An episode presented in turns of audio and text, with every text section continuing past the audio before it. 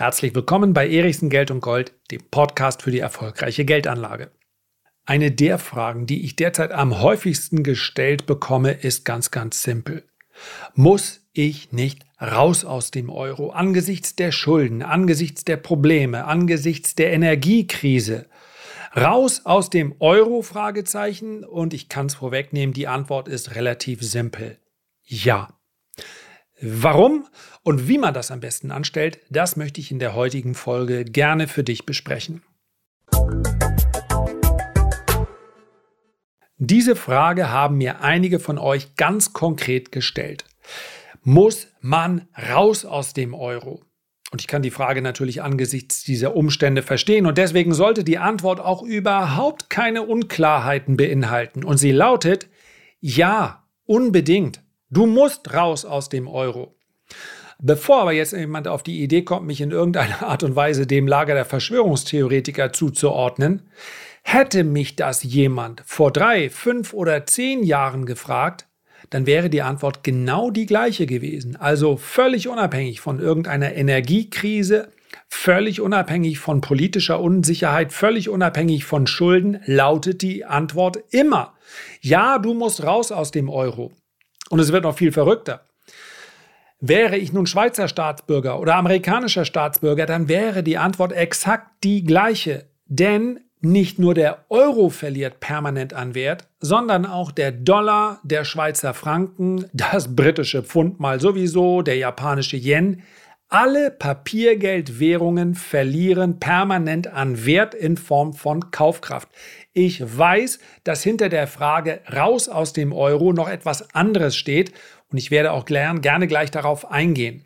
Mir ist aber wichtig zu verstehen zu geben, dass man immer schon raus musste aus dem Euro, nämlich entweder durch Konsum oder durch Investition.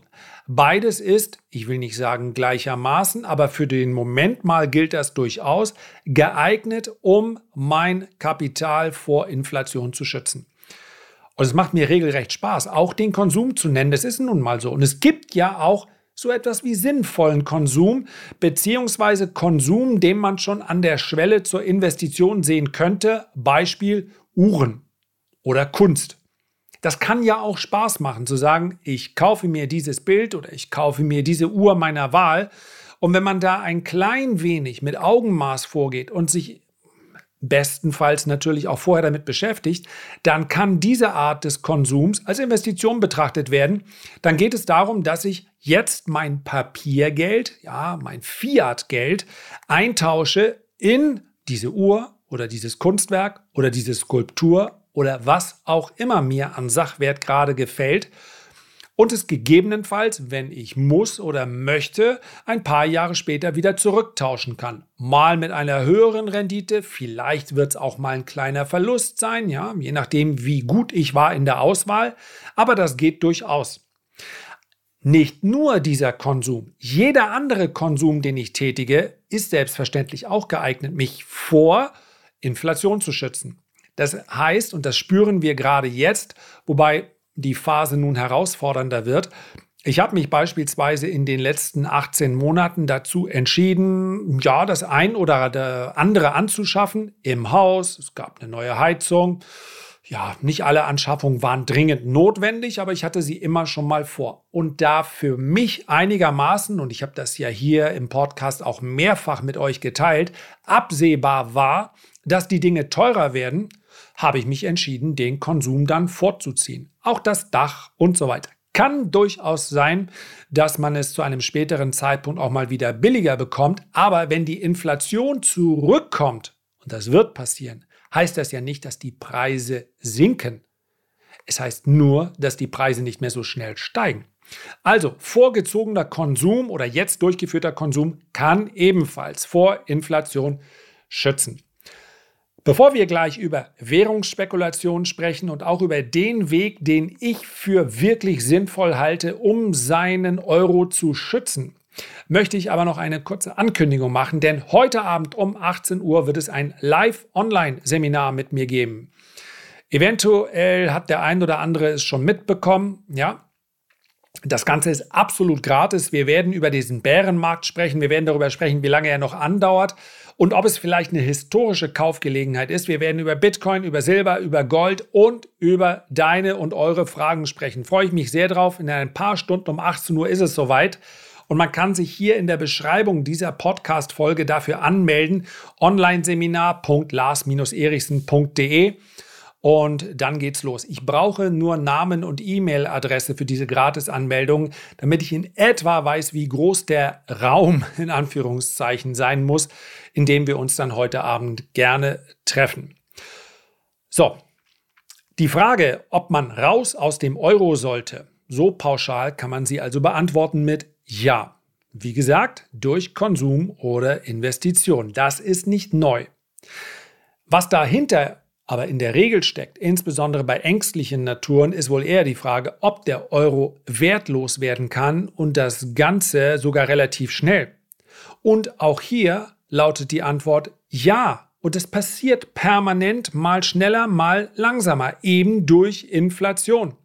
Seit der Einführung des Euro im Jahr 2002, ja, seitdem bezahlen wir täglich beim Bäcker damit, mal schauen, wie lange noch, hat er um 30 bzw. 35 Prozent, da muss man schauen, die Währungskörbe haben sich leicht verändert, von mir aus auch 40 Prozent an Kaufkraft verloren. Und ganz ehrlich, Wertlosigkeit kann man natürlich definieren als ein Akt, der von heute auf morgen vollzogen wird, von wem auch immer, kommen wir gleich noch zu. Aber wenn über einen Zeitraum, in den ich ja durchaus auch hätte Geld anlegen können, das muss man sich ja immer äh, anschauen. Der Kollateralschaden ist ja nicht, ähm, meine, meine Kaufkraft geht verloren, sondern meine Kaufkraft geht verloren und ich habe das Kapital auch nicht genutzt, um Rendite zu erzielen. Unter diesem Aspekt hätten wir einen viel höheren Wertverlust. Aber nehmen wir mal nur die Kaufkraft, die verloren geht durch Inflation, durch eine Teuerungsrate dann sind zehn Jahre eigentlich ein Zeitraum gewesen, der einigermaßen gemächlich daherkommt. Die ganze Statistik geht nur richtig kaputt durch die letzten Monate, seit die Inflation so hochgeschossen ist. Ja. 30 bis 35 Prozent hat er an Kaufkraft verloren. Nebenbei bemerkt, der Dollar auch, der Schweizer Franken auch. Das wäre also nicht die Lösung gewesen für einen Schweizer oder für einen Amerikaner. Es gibt natürlich den ein oder anderen, ich sage es wie ich es denke, absolut unseriösen Panikmacher und ihr könnt bei dem entsprechenden Suchbegriff in Google auch sehr schnell finden. Ich möchte einfach keine Namen nennen, weil ich wirklich weder Zeit noch Lust habe auf juristische Auseinandersetzungen, die nicht dringend notwendig sind, ja, äh, die dann behaupten, ja, der Euro hat in Wahrheit 80 Prozent verloren oder 90 Prozent verloren. Wie kommt man dann darauf, beziehungsweise wie kommen die Verfasser darauf? Indem sie den Euro in Relation zu einer Assetklasse stellen. Das ist genau das, was ich meine. Das wäre quasi der Kollateralschaden, der dabei entsteht, wenn ich den Euro wirklich auf dem Konto liegen lasse. Dann gehen mir einmal die 30 bis 40 Prozent an Kaufkraft verloren und dann gehen mir in Wahrheit sogar noch deutlich mehr, denn ja, nur rechnerisch kann ich nicht mehr als 100 Prozent verlieren. Aber wenn ich gleichzeitig 80 Prozent durch eine Anlage hätte haben können und 40 Prozent geht verloren, ja, 120 Prozent, also ins Minus kann die Kaufkraft nicht rutschen. Aber deswegen nehmen dann diejenigen, die in der Regel dann auch entsprechende Sparpläne vermarkten, auch das ist im Übrigen überwiegend alles unseriös, nehmen dann gerne Gold. Ja, und wenn man den Euro in Relation setzt, die Kaufkraft des Euro äh, zu Gold, dann hat er 60, 70, ja, je nachdem welchen Stichtag man nimmt, sogar 80 verloren, 80 Prozent verloren. Das ist aber meines Erachtens trotzdem keine seriöse Darstellungsweise, weil man die Kaufkraft normalerweise gegenüber der Währung selbst, also der Fiat-Währung, misst. Ja? Vollkommen verkehrt ist es aber dennoch nicht. Kommen wir ebenfalls gleich noch da. Es geht einfach immer darum, wie ist etwas dargestellt. Und wenn man den Euro in Dollar, in, Entschuldigung, in Gold darstellt, dann macht der Vergleich ja nur Sinn, wie hätte denn der Dollar in Gold ausgesehen? Eben auch nicht besser. Wie hätte denn der Schweizer Franken ausgesehen? Eben auch nicht besser. Und das fehlt dann eben zu einer kompletten Darstellung. Also stellen wir nochmal die Frage, denn ich glaube, die Antwort ist immer noch nicht zufriedenstellend. Kann er denn wertlos werden im Sinne von, unser Währungssystem bricht zusammen unter der Schuldenlast, unter den politischen Differenzen und so weiter? Und hier lautet die Antwort ebenso klar, nein. Und ich öffne gerne wieder die Klammer und sage mit 99%iger Wahrscheinlichkeit, Klammer zu, nein. Denn die EZB ist die zweitgrößte Notenbank auf diesem Planeten hinsichtlich ihrer Bilanz. Man könnte es auch anders ausdrücken. Der Euro ist der zweitgrößte Währungsraum. Und die EZB kann sich, das hat sie nun in der Vergangenheit mehrfach bewiesen und das sollte euch viel mehr Sorgen bereiten, notfalls unbegrenzt verschulden und damit auch die Mitgliedsländer. Unbegrenzt.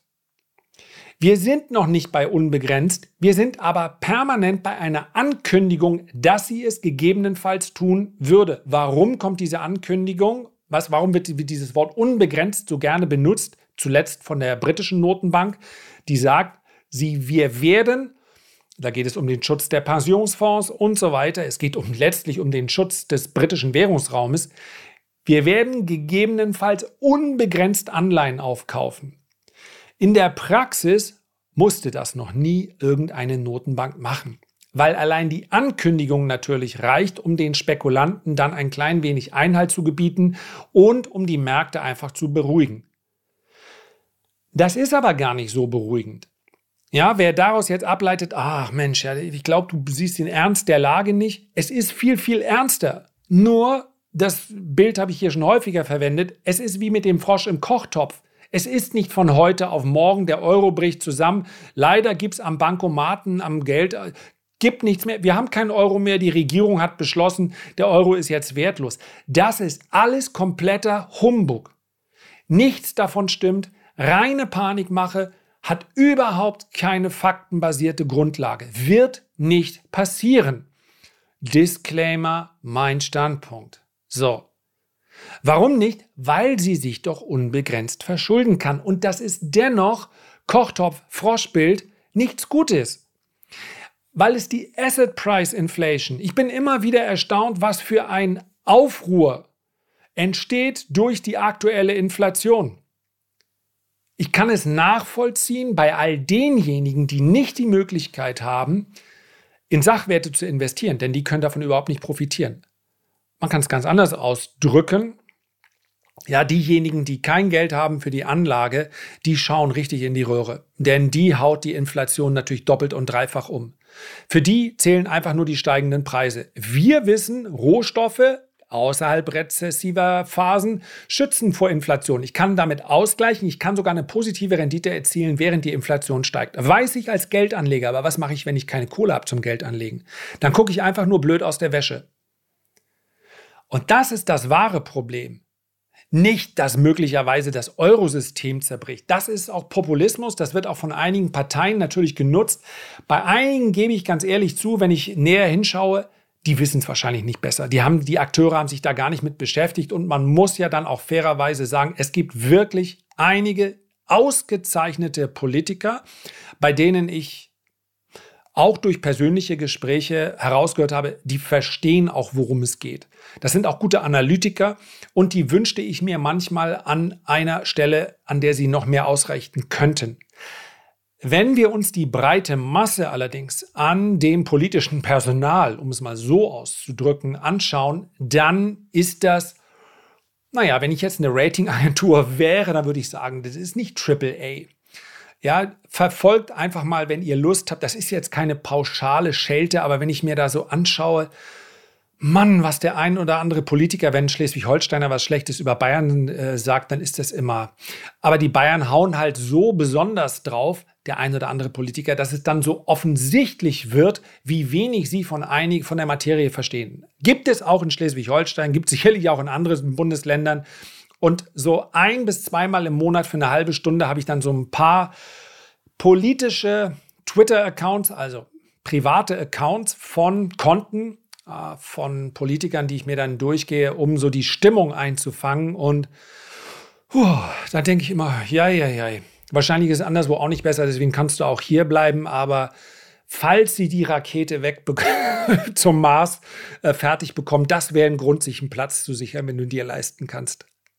Anyway, wir sprechen weiter über den Euro und wir sprechen auch darüber, ich hoffe, an dieser Stelle kommt nicht der Gedanke, ich wollte in irgendeiner Art und Weise dieses Euro-Projekt verteidigen. Ich finde die Grundlagen, auf denen dieses Euro-Projekt entstanden ist. Und die Absichten, die halte ich für gute.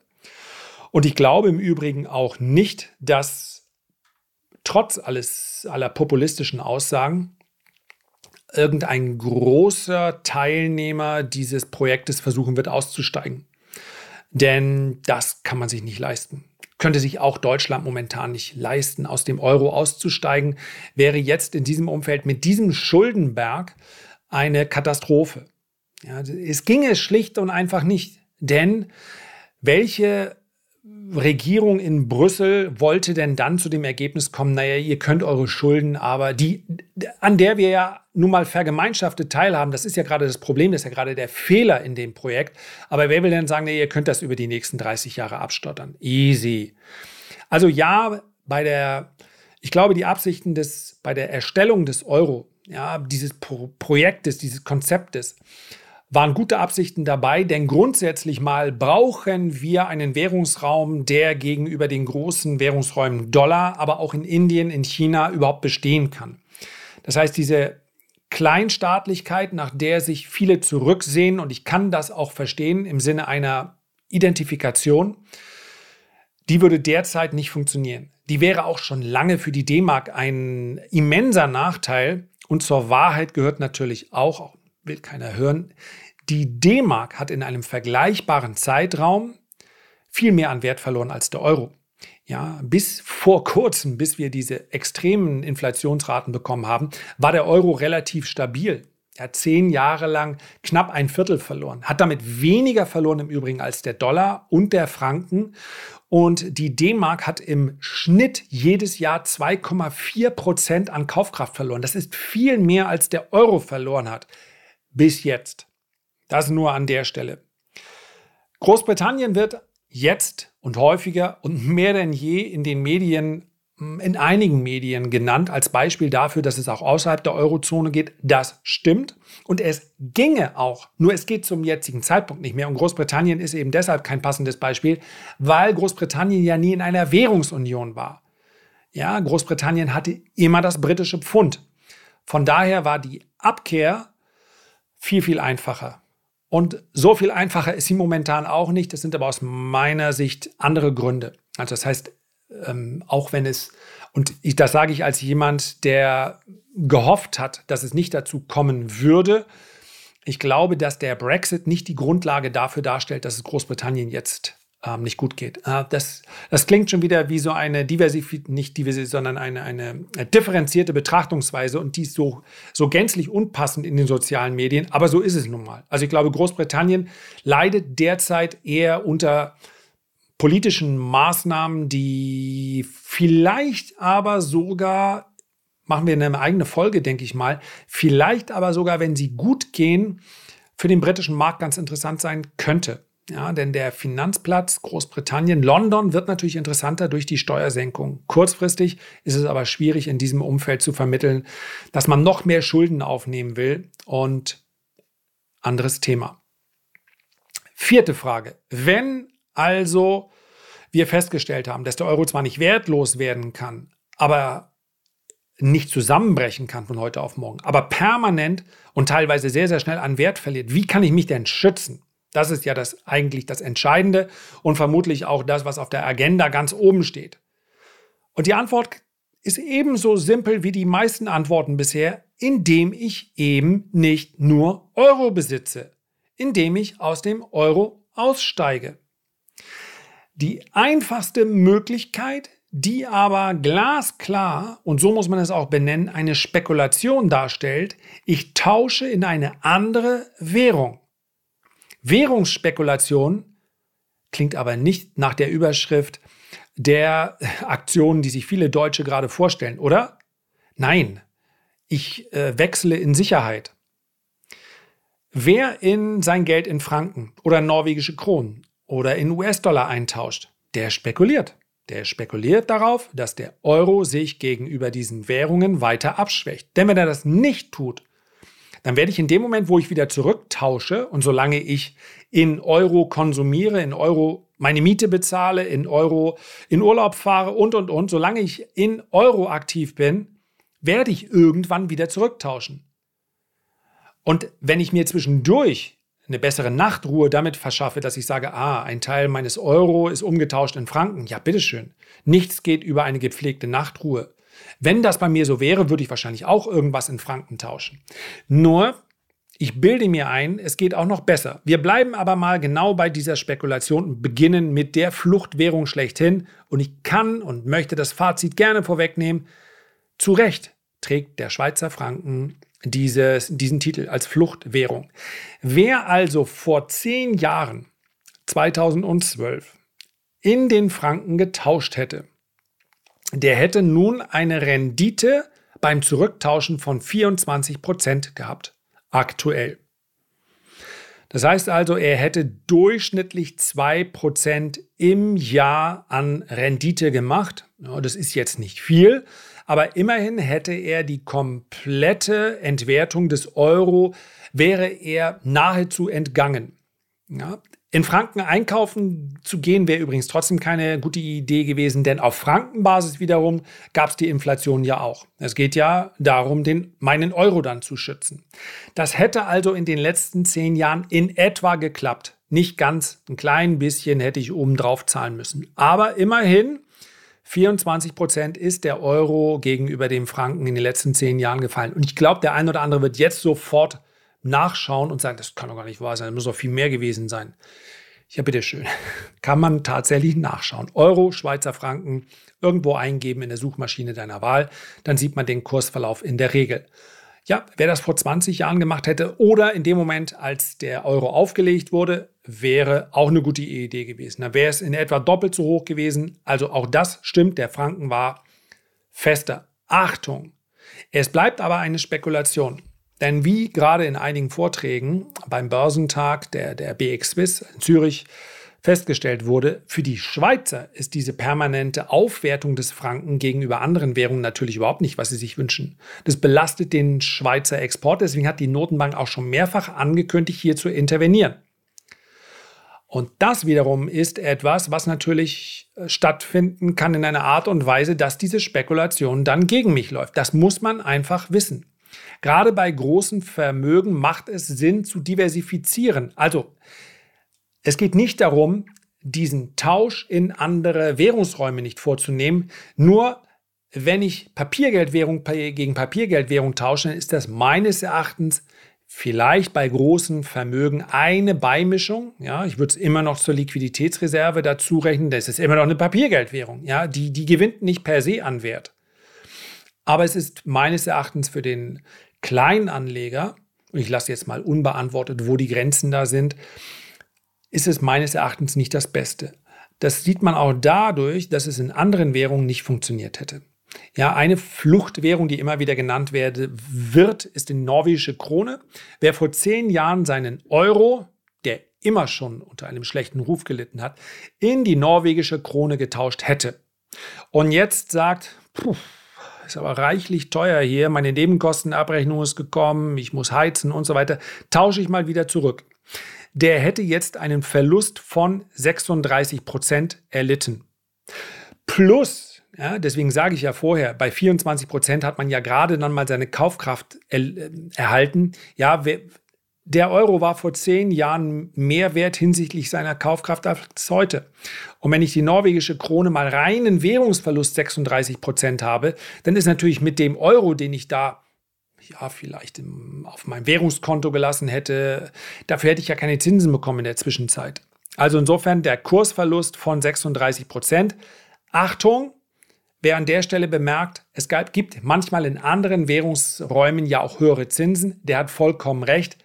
Ganz genau müsste man es gegenrechnen, selbstverständlich. Die Zinsen, die ich in der jeweiligen Währung bekomme, muss man dagegen rechnen. Wenn wir jetzt nur die Währung ja, die, das Tauschverhältnis ähm, norwegische Krone zum äh, Euro nehmen, dann hat der Euro gegenüber der norwegischen Krone aufgewertet in den letzten zehn Jahren. Und so ähnlich ist es beim äh, Dollar. Ja, also wir hätten in den letzten zehn Jahren hätte man einen Währungsgewinn von 23 Prozent gehabt, auch etwas mehr Zinsen. Äh, in den wer seit 2002 in Dollar getauscht hätte, hätte aktuell einen Prozent von 15 Verlust. Ja, tatsächlich. 2002 stand der Euro gegenüber dem US-Dollar noch tiefer als jetzt. Von daher gab es eine sehr deutliche Korrektur in den letzten Jahren, aber äh, insgesamt betrachtet auf 20 Jahren war der Dollar nicht stärker. Fazit. Wenn man so etwas machen möchte, ja, also man tauscht sein, sein Papiergeld in ein anderes Papiergeld in der Erwartung, dass diese andere Währung sich einfach stabiler hält. Dann nehmen wir mal die, den Franken als die Währung, die sich dafür am ehesten anbietet. Ich sage ganz offen, persönlich mache ich das einfach nicht, weil der Trend ist jetzt so alt und so viele Menschen denken, das sei jetzt die richtige, der richtige Weg, die richtige Lösung. Das ist mir einfach zu crowded, dieser Trade, wie es so schön heißt. Viel, viel, viel sinnvoller für mich ist es, im Übrigen immer schon gewesen, in ausländische Sachwerte zu investieren, nicht eine Papiergeldwährung in die andere zu tauschen. Und das kann ich natürlich machen mittels Aktien oder ETFs. Das heißt also, in dem Moment, wo ich in einer Schweizer Aktie investiert bin, ich weiß, das ist momentan an einigen oder allermeisten großen Börsenplätzen nicht möglich, aber über so Lang und Schwarz und so weiter kann man schon noch Schweizer Aktien kaufen. Gilt ja auch für Dollaraktien. In dem Moment schütze ich mich doch. Ich bin doch raus aus dem Euro. Oder nehmen wir der Einfachheit halber eine Einfachheit halber. Ja, eine Apple. Wenn ich in Apple investiert bin und der Euro fällt gegenüber dem US-Dollar, dann wird meine Investition in Apple um diesen Prozentsatz, den der Euro gegenüber dem US-Dollar fällt, steigen.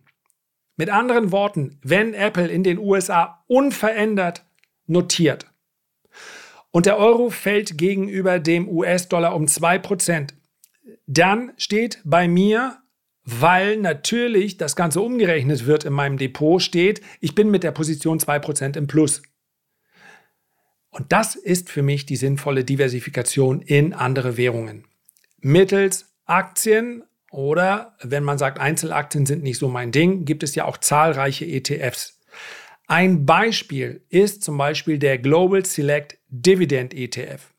Der investiert, ich, aktuell bin ich nicht investiert, das als Disclaimer, weil ich auf Einzelaktien setze, aber der investiert in dividendenstarke Unternehmen rund um den ganzen Planeten. Und mit dem hätte man in den letzten zehn Jahren, obwohl die letzten Monate ja nun wirklich sehr schlechte an der Börse waren, in den letzten zehn Jahren eine Rendite von 88 Prozent inklusive Dividenden eingefahren. Also raus aus dem Euro? Ja, aber richtig. Herzlichen Dank für deine Aufmerksamkeit. Ich freue mich, wenn wir uns dann heute Abend zum Webinar sehen. 18 Uhr, wie gesagt, unter diesem Podcast bzw. der aktuellen Folge kannst du dich dafür anmelden. Ich freue mich auf dich. Bis nachher.